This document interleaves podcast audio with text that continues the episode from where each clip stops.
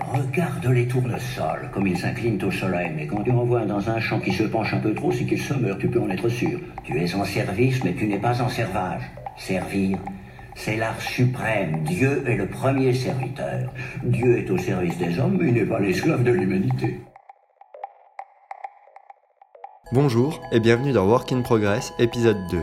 C'est par cette réplique de La vie est belle de Roberto Benigni que nous entamons aujourd'hui ce podcast sur la restauration, celle qui est célèbre pour la rudesse qu'elle impose à ses pratiquants, horaires décalés, travail dominical et précipitation.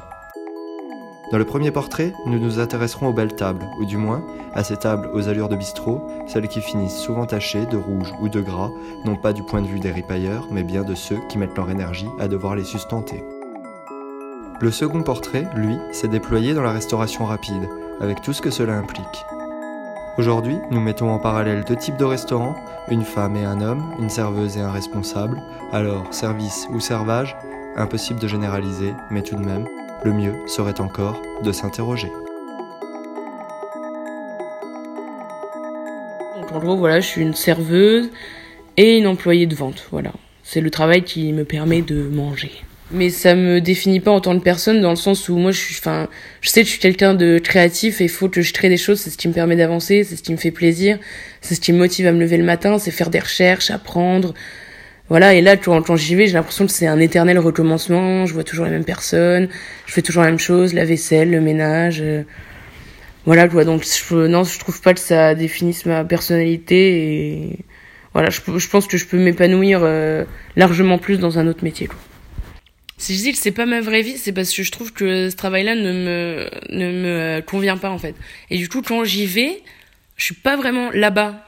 Voilà, je, je considère que c'est pas moi, je me retrouve pas trop là-dedans et euh, et pourtant mes patrons ont toujours dit le contraire. Mais moi, c'est ce qui ça me plaît pas. Comme disent mes parents, de toute façon, ils m'ont toujours dit qu'il fallait choisir quelque chose que j'aime parce que j'allais le faire toute ma vie, surtout à mon âge, enfin surtout maintenant dans le climat actuel. Et c'est pour ça que quand je vais tous les jours au boulot, je me dis mais je veux pas faire ça toute ma vie quoi. Je veux pas faire ça toute ma vie et ça ça me ça me définit pas en tant que personne et et je et ça ressort pas euh, quelque chose de, de bon en moi. Je trouve. Alors, mon, précédent travail, c'était euh, de travailler en tant qu'équipier au départ chez McDonald's. Forcément, on peut paraître euh, d'extérieur assez euh, suant comme travail. on a toujours un avis qu'on porte en tant que personne sur les gens, les personnes qui travaillent chez McDonald's. donc c'est vrai que moi, quand j'ai postulé là-bas, c'était surtout un boulot pour pouvoir, bien sûr, financer mes études. J'ai déposé mon CV, j'ai eu un appel sur la semaine, j'ai été pris. Donc c'est vrai que sur le moment j'étais content parce que forcément ça me débloquait un certain revenu qui me permettait euh, de pouvoir euh, vivre tout simplement. Après, euh, bien sûr, là c'est la vue d'extérieur sans avoir commencé le travail et le jour où j'ai eu les pieds dedans, je, commence un peu à paniquer. Je me dis, est-ce que je vais y arriver? Alors que tout le monde me dit, euh, mais tu verras, McDo c'est très simple, euh, tout le monde y arrive, je comprends pas pourquoi toi tu y arriverais pas. Faut savoir un truc, c'est que quand on arrive chez McDo, on nous donne une euh, dose d'information qui est assez importante au début. La composition des sandwichs, savoir comment gérer justement une table à garniture, ça va être des choses un peu bêtes dit comme ça, mais qui demandent une très grande dose d'apprentissage. Cette routine, je la ressens vraiment énormément dans ce boulot, quoi énormément, énormément. Faire la même chose, mettre les tables en place, les défaire, machin. Euh, Qu'est-ce que vous voulez boire Vous voulez manger maintenant C'est terminé Voilà, rien de ça, ça me gonfle. Rien de le dire en dehors du boulot, ça me gonfle. Bah, c'était le premier restaurant où j'ai travaillé. C'était une, une, une, dame avec qui euh, je m'entendais très bien au début. Et sont arrivés les coups de feu petit à petit, les, le nombre de gens qui venaient. Et moi, je savais pas trop comment gérer. Et là, j'ai vraiment senti la hiérarchisation dans le sens où je, suis vraiment passée de je m'entends bien avec ma patronne à elle me fait flipper. Enfin, cette dame me faisait vraiment peur dans le sens où quand j'allais au travail, je savais pas si elle allait me gueuler dessus pour rien. Et en fait elle me faisait peur. Et j'avais l'impression de pouvoir rien dire alors qu'en fait je pouvais. Je pense qu'elle usait aussi de son statut pour parler aux gens comme des comme des chiens. Et encore une fois je trouve que c'était pas la solution. Il y a des façons de parler aux gens et elle elle était vraiment pas réglo dans le sens là elle on avait vraiment l'impression qu'elle vous prenait pour, pour un débile quand, quand on lui posait une question. Alors moi, j'osais plus lui poser de questions. Dès que j'ai commencé à vouloir partir, je me suis dit, bah, en fait, je m'en fous. Et du coup, ben, j'ai l'impression que quand elle a vu que je m'en foutais, elle a arrêté de, de me gueuler dessus ou quoi que ce soit. avant le travail là, c'était toujours des travails de un mois, deux mois, donc je m'en fichais un peu, on va dire là. C'était mon premier job, je voulais bien faire.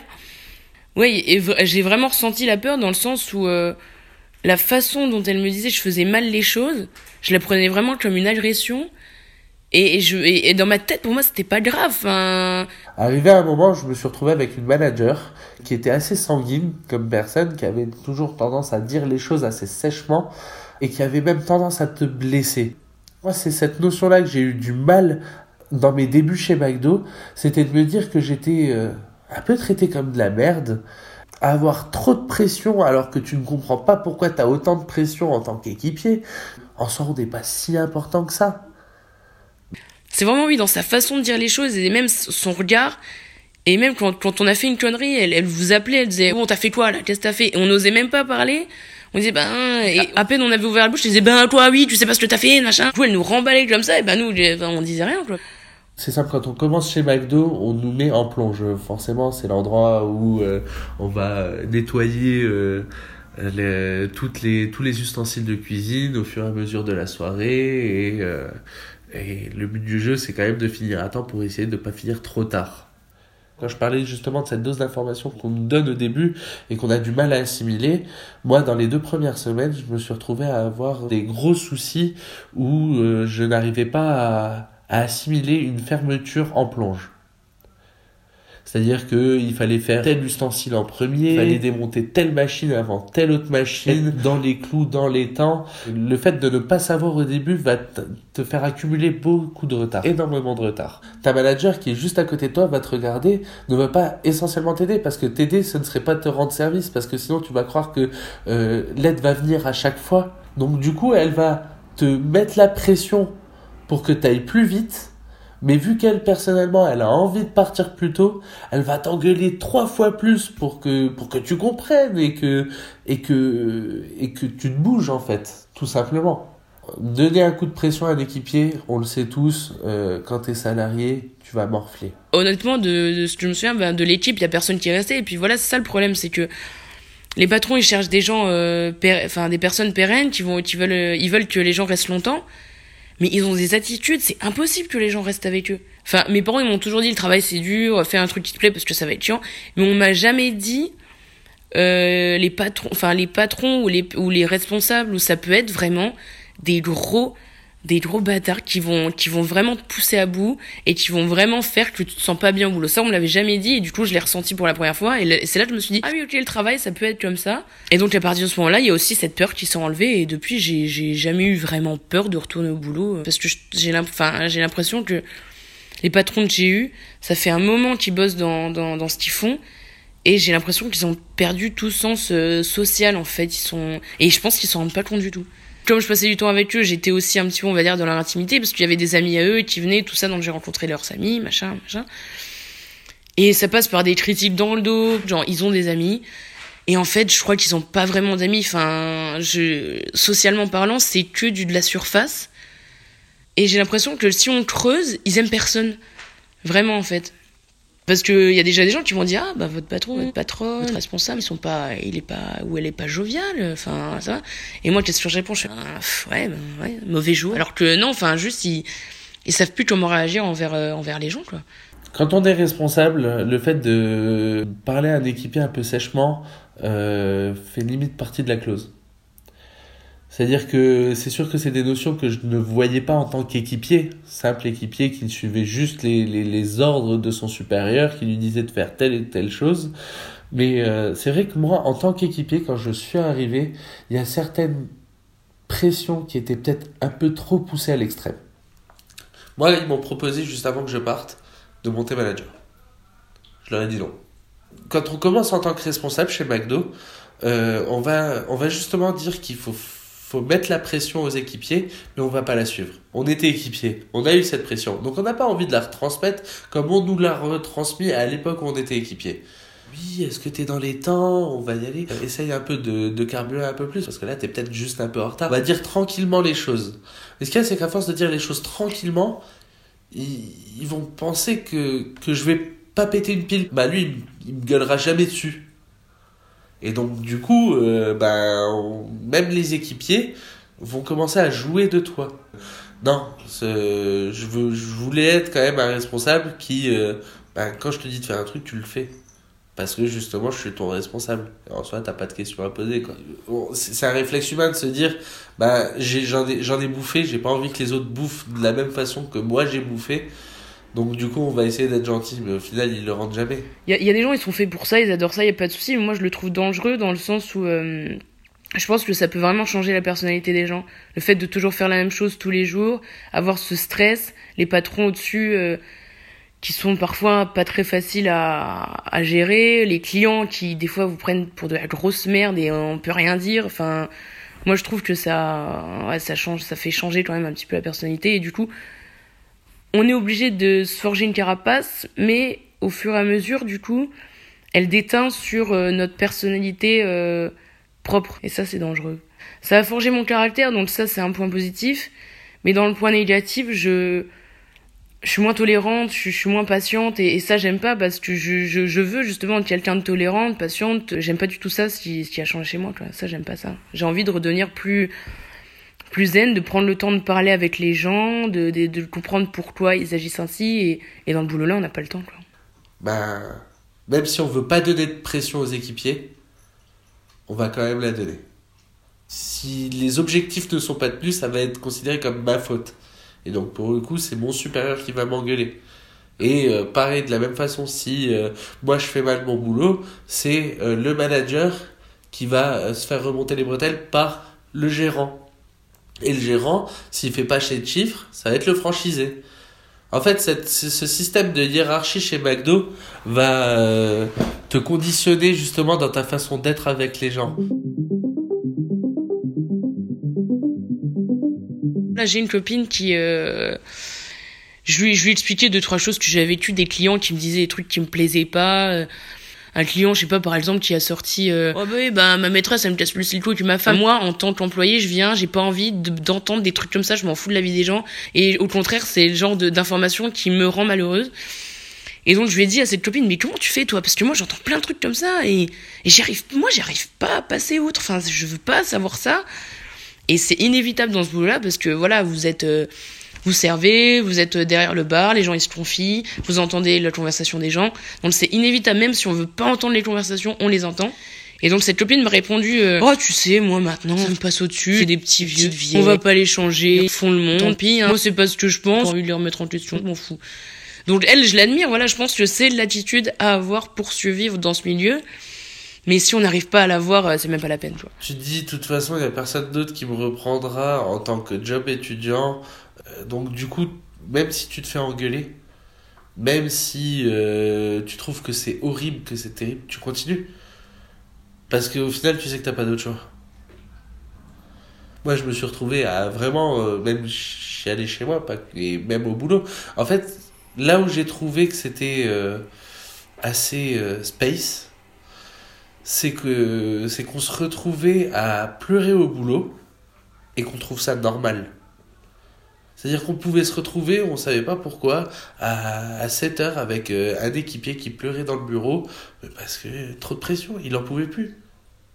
La pire expérience qu'il puisse avoir, c'est la première fois que tu pleures au boulot. Où tout le monde te regarde en train de pleurer.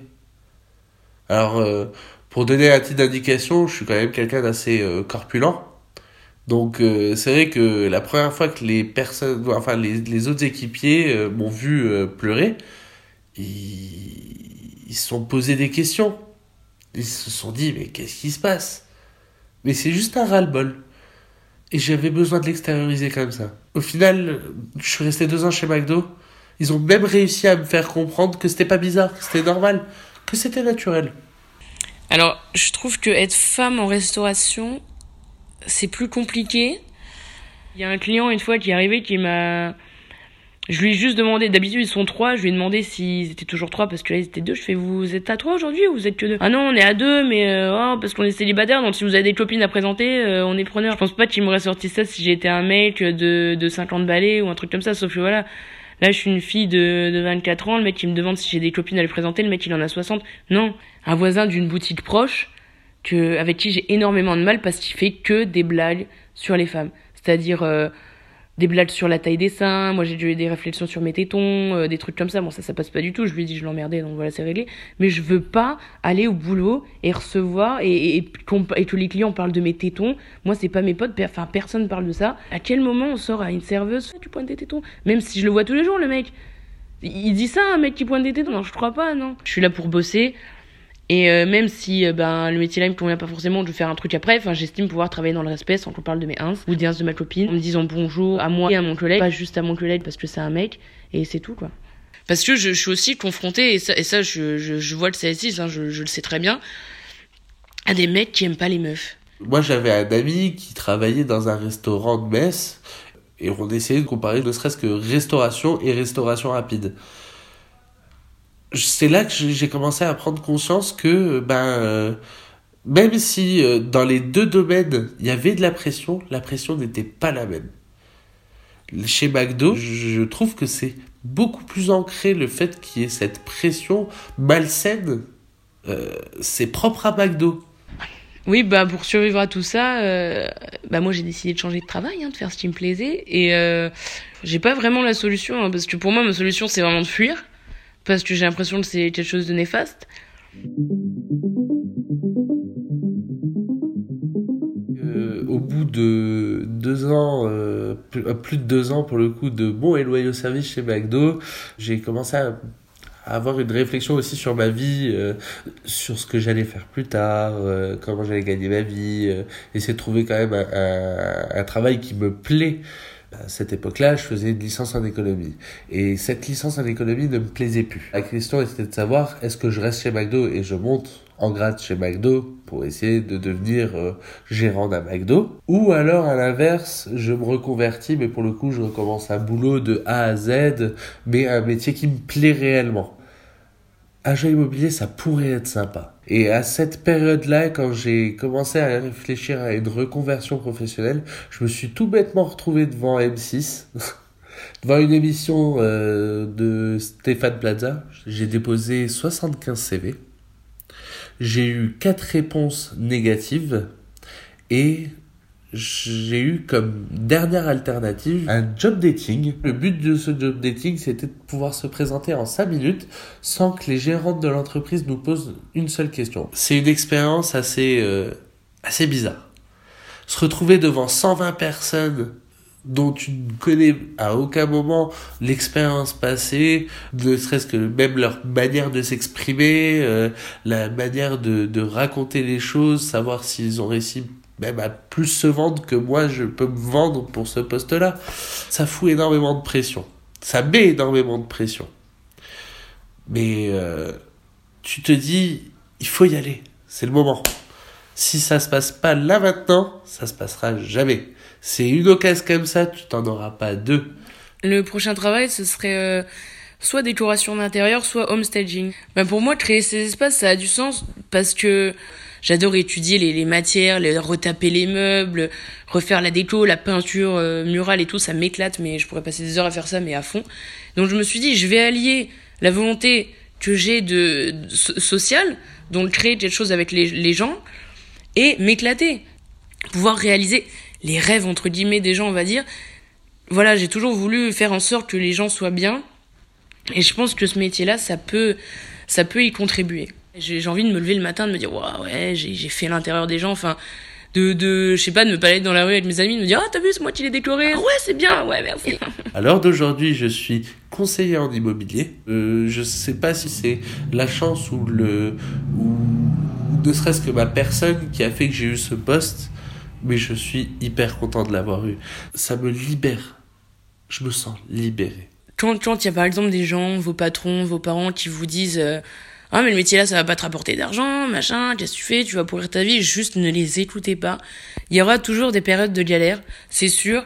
Mais je pense que si on se bat vraiment pour, bah là je parle vraiment du boulot, si on se bat vraiment pour le boulot qu'on veut faire, ce qui peut nous permettre, voilà, ce qui nous permet de nous lever les matins, dire putain je me suis battu pour ça, j'ai réussi, maintenant je fais ça de ma vie, et qu'on soit content de le faire tous les matins, c'est c'est génial quoi. Il faut juste faut juste mettre de côté les gens qui vous disent ah mais tu vas jamais y arriver ah mais t'as plus d'avenir dans le boulot là ah mais pourquoi tu fais ça? Ça sert à rien juste ne pas les écouter parce qu'il faut justement des personnes qui se battent pour des boulots qu'ils veulent faire